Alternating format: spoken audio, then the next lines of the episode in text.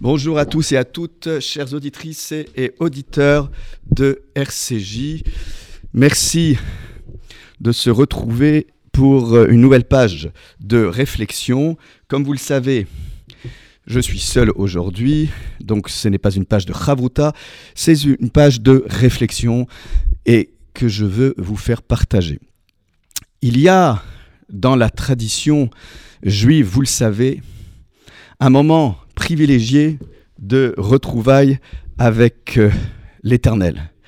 Ce moment de retrouvailles, c'est précisément la capacité à se retrouver en proximité avec l'Éternel. C'est une forme d'intimité qu'il y a euh, à retrouver à la synagogue, mais vous le savez, vous n'avez pas besoin nécessairement lorsque vous savez que vous ne pouvez pas accéder à une synagogue, vous n'avez pas nécessairement euh, besoin d'un lieu fixe pour pouvoir euh, échanger ce, cette relation avec, euh, avec la transcendance. Bien évidemment, la synagogue a ce site particulier, c'est qu'elle nous offre la possibilité de nous relier non pas juste avec l'Éternel, mais avec la collectivité. Et le quorum nécessaire du Minyan, euh, ce moment où l'office public peut se retrouver autour de ce qu'on appelle Davar c'est-à-dire les choses consacrées qu'on ne peut pas faire seul chez soi à la maison. Je pense au Kaddish, à la sanctification euh, du nom de Dieu euh, qui s'invite parmi nous à condition qu'on soit capable de s'unir les uns avec les autres et de faire fi de nos différences. Ce que je n'ai pas, je peux le retrouver chez l'autre et inversement. Si j'insiste autant sur euh, cette euh, capacité à se retrouver et avec Dieu et avec les autres, c'est tout simplement parce que à la maison, nous l'avons été souvent confinés et que nous avons la chance d'avoir des lieux de culte qui euh, sont restés pour une grande partie de l'année de pandémie ouverts. Et il est important de dire que nos synagogues sont ouvertes avec un respect scrupuleux du protocole sanitaire. Et c'est donc cette, cette tension, cette je dirais, cette euh, oscillation entre la prière individuelle et la prière collective. Alors c'est vrai que ça nous a permis de nous réinventer, de euh, nous réapproprier un échange euh, direct avec Dieu, et tantôt dans l'étude, tantôt dans la prière, et que cette solitude à laquelle nous avons été souvent contraints nous a permis aussi de redécouvrir le texte et d'être peut-être encore plus fort et encore plus rempli de ferveur lorsque nous avons rejoint nos synagogues. Donc euh, ce qui était en apparence négatif, restriction de notre liberté de circuler, nous a permis euh, de, eh ben, de changer le cours de nos vies respectives. Et c'est comme ça qu'il faut l'interpréter. C'est comme ça, je crois, que nous porterons un regard euh, dans quelques années sur cette période qui, je l'espère, sera derrière nous.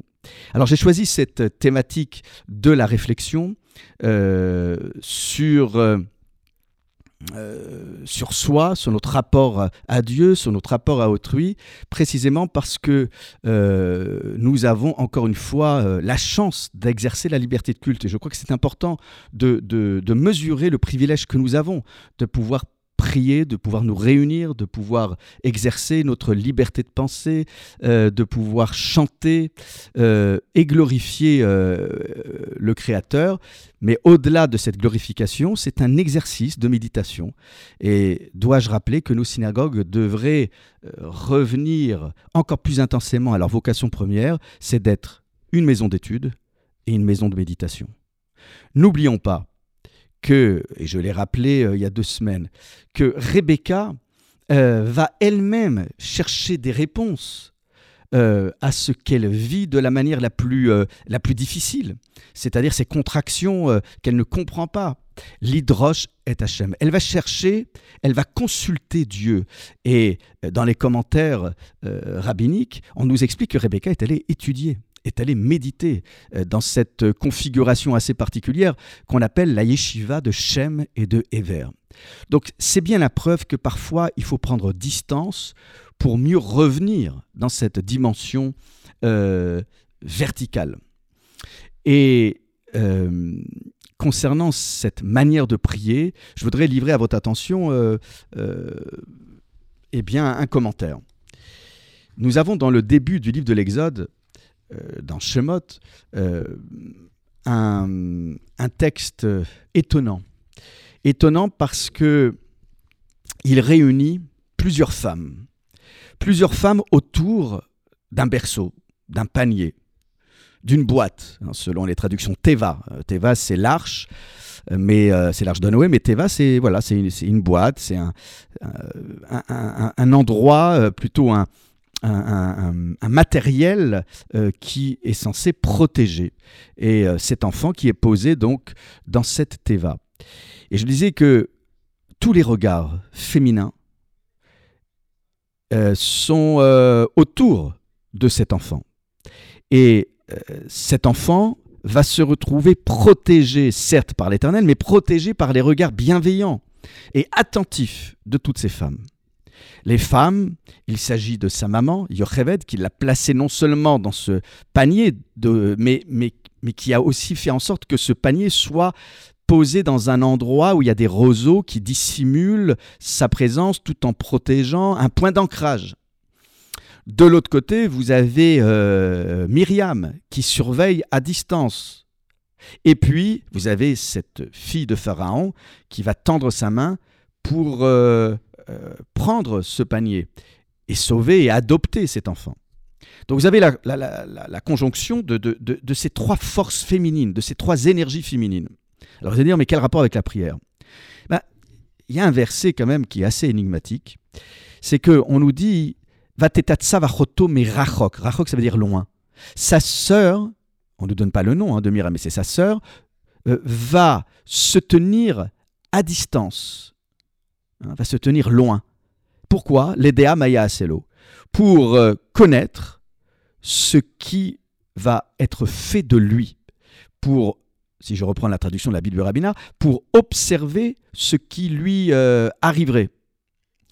Alors, les rabbins ne peuvent pas se contenter euh, euh, du sens littéral parce que euh, on se demande quel est vraiment le sentiment qui anime cette jeune fille parce que en somme ce que nous savons c'est qu'avec toutes les mesures de sécurité prises par la maman on imagine on n'imagine pas un seul instant que ce panier va dériver euh, il va être posé. on a toujours l'idée qu'il va naviguer sur les eaux du Nil, mais a priori, il est posé là.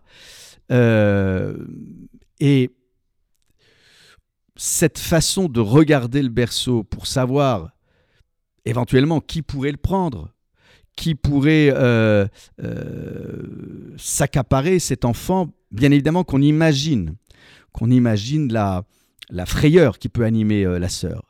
Mais si déjà il y a une telle frayeur, pourquoi ce n'est pas la mère qui va, euh, euh, qui va surveiller de là où elle a posé? Parce que est-ce qu'il faut être aussi loin pour poser un regard protecteur Alors, si j'interroge le texte ainsi, c'est parce que nous avons un très beau commentaire d'un rabbin chassid du XIXe siècle, Rabbi Israël de Bertichev, qui euh, va essayer de nous faire jaillir une nouvelle idée.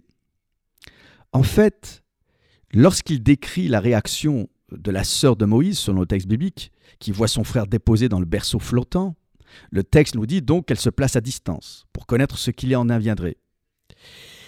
Mais le, rabbin va citer euh, un, verset qui est également cité par le euh, commentaire de Rachi, extrait du prophète Jérémie, chapitre 31, verset 2, où il est écrit À distance, l'Éternel m'a paru.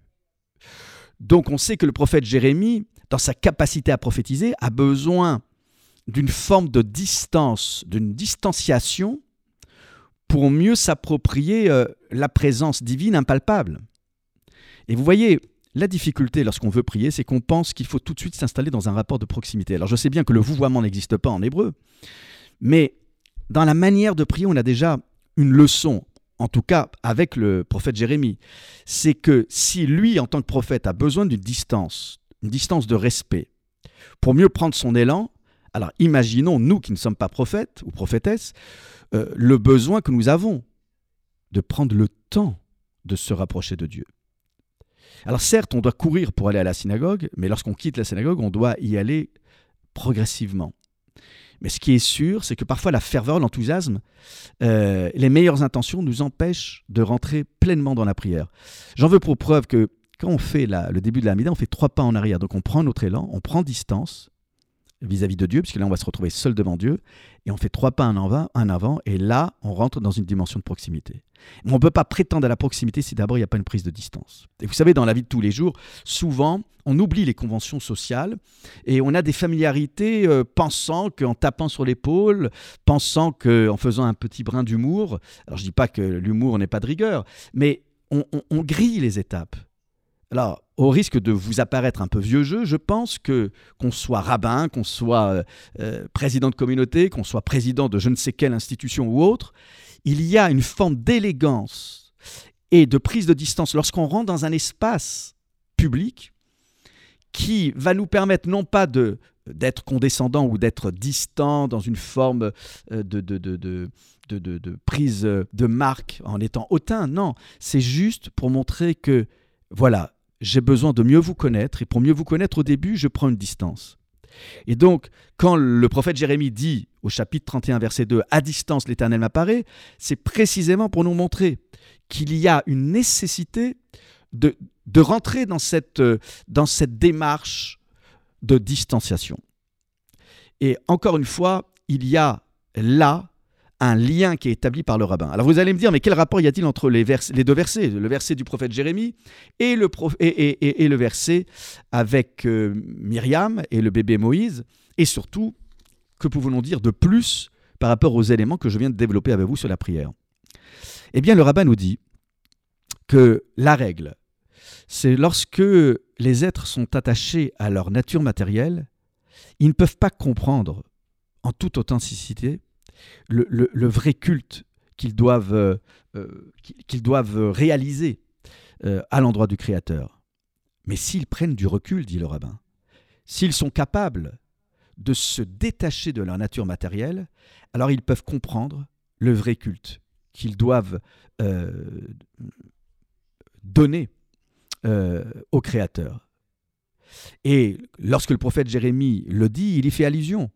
À distance, c'est lorsqu'on prend du recul par rapport à sa propre nature, à ses propres intérêts, à sa nature matérielle. C'est vrai que quand on vient prier, on a l'impression qu'on vient prier pour soi. Non, on vient prier pour les autres, on vient prier pour l'humanité, on vient prier pour les autres qui sont peut-être en moins bonne santé que soi. Donc la prière, c'est une prise de distance, et le recul est incarné, me semble-t-il, par les trois pas qu'on fait en arrière. Voilà. Et quand on rentre dans les synagogues, alors c'est vrai, c'est familier, c'est, il y a une ambiance sympathique, mais il y a parfois une forme de légèreté qui nous empêche de prendre de la gravité. Et vous voyez, et ça c'est important, trop de fidèles parfois nous disent Oh, moi je préfère prier chez moi, parce que euh, je, peux véritablement m'installer dans une atmosphère qui convient à la prière. Voilà, nos synagogues sont des laboratoires de méditation. Euh, je le dis souvent, aujourd'hui on a pléthore d'ateliers de, méditation dans, la, euh, dans Paris ou ailleurs, mais pourquoi on ne serait pas capable d'offrir cela à celles et ceux qui, euh, euh, qui, voudraient trouver la méditation. Quand on met la main devant les yeux pour chemin Israël, c'est de la méditation. Quand on fait trois pas en arrière pour mieux se réapproprier euh, les pas en avant et rentrer dans une forme de proximité avec le Créateur, c'est aussi une forme de méditation avec le mouvement du corps. Donc, le, non pas le lâcher-prise, mais la contrôle de soi, la maîtrise du corps et de l'esprit sont des éléments constitutifs de la méditation juive. Et tout cela, il faut qu'on le dise aux gens lorsqu'ils viennent à la synagogue. Euh, et, redonner les lettres de noblesse à, toutes les synagogues. Les synagogues sont trop souvent des lieux, euh, je, vais peut-être forcer le trait caricatural, mais c'est des rings de boxe, c'est le café du commerce, et c'est là où euh, on, va, libérer parfois des langues qui sont inutiles, qui sont futiles. Nos synagogues doivent redevenir des havres de paix, des lieux de sérénité. Et l'allusion pour Rabbi Israël Bertichev se trouve dans le verset lui-même euh, de livre de l'Exode. En fait, sa sœur, Achoto, hein, de la racine, voilà, on sait que Ar c'est frère, Achot c'est sœur, mais là, euh, en fait, le rabbin va se rapprocher d'une autre étymologie, du verbe recoudre. en fait, cela désigne la capacité d'attachement spirituel. Et lorsqu'on se place à distance, cela indique qu'il faut prendre du recul par rapport à sa nature matérielle, l'ai-je rappelé? Et pour connaître, pour connaître quoi? Parce qu'il va advenir de l'enfant, mais pour mieux se rapprocher de cet enfant qui est l'incarnation de la présence divine, qui enfin s'installe parmi les êtres souffrants, les Hébreux qui souffrent, pour connaître, oui, on l'a vu avec Adam lorsqu'il connaît Ève, qui marque une union totale, une fusion, eh bien ici, il y a un désir de mieux connaître la présence divine avec, euh, avec, les, euh, avec l'apparition avec l'apparition de Moïse. Donc vous avez ici le ma, hein, ma yaselo. Ma Le ma, c'est quoi? Mais euh, en mystique, ça fait référence aussi au Ensof, l'infini. Cela signifie qu'il existe une émanation continuelle de vitalité du Créateur à travers ce bébé. Alors c'est vrai que là on est très loin du sens littéral. Et l'exégèse que je vous présente peut paraître, euh, euh, tiré un peu par les cheveux, euh, un peu sophistiqué. Mais ce qu'il faut, faut retenir, c'est que le sens donné par Bertichev, il est clair. Il nous donne une leçon de base en matière de vie spirituelle. Nous ne pouvons pas vraiment servir Dieu lorsque nous sommes franchement orientés du côté non spirituel de notre être. Alors ça peut paraître bizarre parce que la synagogue, normalement, c'est la spiritualité, mais soyons honnêtes, nos synagogues sont parfois euh, trop orientées euh, sur des choses futiles ou la matérialité. Bien sûr que la dimension non spirituelle de notre existence, elle est, elle est là, on ne va pas l'éluder, mais nous devons euh, bien sûr euh, déployer plein d'efforts pour cette vie matérielle. Mais nous avons, de la même manière que nous avons d'importants besoins physiques, eh bien, nous devons aussi prendre conscience que nous avons des besoins intellectuels, des besoins spirituels. Tous ces besoins entraînent une vie mouvementée et parfois nous rendent euh, dépourvus de concentration et nous sommes distraits. C'est ce qui fait aussi que parfois, dans nos synagogues, il n'y a pas assez de concentration sur les mots de la prière. Au risque, là aussi, euh, euh, de paraître un peu euh, moralisateur, et je n'ai pas la prétention de donner des leçons aux uns et aux autres, mais c'est vrai que nos synagogues devraient réconcilier les gens, peut-être pas toujours avec le Créateur, mais au moins avec cette notion d'appartenance à un peuple en mouvement, certes, mais un peuple qui réfléchit, un peuple qui médite. Bien sûr que le judaïsme ne prône pas une euh, existence monacale, on, ne demande pas de nous retirer du monde. C'est peut-être pour cela la difficulté. La synagogue, on est en plein euh, dans la collectivité humaine. Euh, on vit dans le monde réel, grâce à Dieu. Mais cette dimension matérielle ne doit pas étouffer notre spiritualité. Il est grand temps de se placer à distance de tout cela, à la manière de Myriam, nous enseigne le rabbin c'est un temps pour comprendre l'action de l'infini dans nos vies. C'est un temps pour mettre euh, au second plan euh, tous nos soucis, la dimension matérielle de, notre, de nos vies. Voilà, j'ai pour habitude de dire que voilà, quand on rentre dans la synagogue, c'est un laboratoire de méditation. On met euh, tous nos soucis à l'extérieur et normalement, lorsqu'on va sortir de la synagogue, on sera transfiguré. Et si on est un peu épuisé par nos efforts de concentration et de prière, bah, tant mieux tant mieux pour cette gymnastique euh, euh, intellectuelle et spirituelle.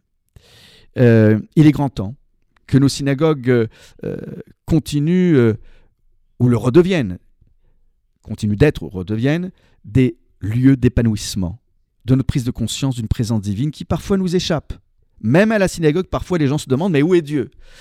Alors, parfois pour des raisons que nous pouvons comprendre, avec tous les mots qu'il traverse, mais parfois juste parce que il se demande si vraiment euh, euh, ce qui nous réunit, c'est Dieu. Vous voyez? Donc c'est, c'est voilà, il faut. Euh, alors je ne dis, pas qu'on est dans le monde des bisounours, je ne dis pas qu'il ne faut pas éluder les, contentieux et les conflits, mais ce n'est pas possible que nos synagogues parfois sont trop l'expression de, de, ressentiment, de voilà. Et encore une fois, je, ne fais pas la leçon à quiconque, mais je, m'exprime aussi au nom de ces gens qui parfois euh, euh, viennent pour la première fois à la synagogue et ne trouvent pas ce qu'ils cherchent. Et parfois, ils ne cherchent pas de choses compliquées, ils cherchent, voilà, euh, cette, cette capacité à, à, méditer. Et vous voyez, la, ce que je voudrais dire pour conclure, c'est que dans, dans le livre de, mon ami le rabbin Journeau, l'apport du judaïsme à l'humanité, eh bien, on peut retrouver cette, cette question que je viens d'évoquer aujourd'hui avec vous. C'est-à-dire que dans une de ses thématiques, il évoque précisément l'enjeu des mots. Il euh, évoque euh, cette question euh, de dialogue vertical. Et en somme, ce qu'il cherche à tout prix dans son livre, c'est de, de, nous ramener à ces questions fondamentales. L'enjeu des mots. L'enjeu des mots, alors il ne parle pas précisément euh, des mots de la prière comme je l'ai évoqué euh, aujourd'hui, mais euh, le paradoxe de la démocratie, dit-il, c'est la liberté d'expression, mais qui peut devenir un danger pour le émettre, la vérité. Et parfois, et ce qui résonne, me semble-t-il, par rapport à ce que nous avons vu aujourd'hui ensemble, c'est que on va à l'opposé de ce que devraient être nos vies de Hémet. Et s'il y a bien un lieu où le Hémet doit supplanter le reste, c'est-à-dire la vérité, eh bien, ce sont nos synagogues. Euh, le rabbin nous explique que Rabbi Yehuda Anassi, Rabbi Judas le Prince, qui a été à l'origine de la compilation de la Mishnah, euh, il nous explique euh, que la langue est un système de communication neutre et c'est selon l'usage que l'on en fait. ça sera une source de beauté ou une âme destructrice. L'âme de la parole, c'est bien l'enjeu de la prière. Donc la prière, c'est pour raffiner nos êtres. Si la prière peut nous aider, au-delà de notre manière de communiquer avec Dieu, de raffiner notre capacité à échanger avec les autres, alors on aura compris euh, euh, l'enjeu des mots. Et dans son ouvrage, euh, le rabbin nous explique que le judaïsme a très vite compris l'importance de l'apprentissage de la langue. Et il rappelle à juste titre que dès ses jeunes années, l'enfant apprend à lire, à connaître les textes, la Torah. Pour les rabbins du Talmud, c'est une mise en bouche. Cet apprentissage est source de connaissance et de discernement. Et il a contribué à la pérennité du peuple juif. Donc nous sommes le peuple de la parole. Cette parole, ne la dévoyons pas.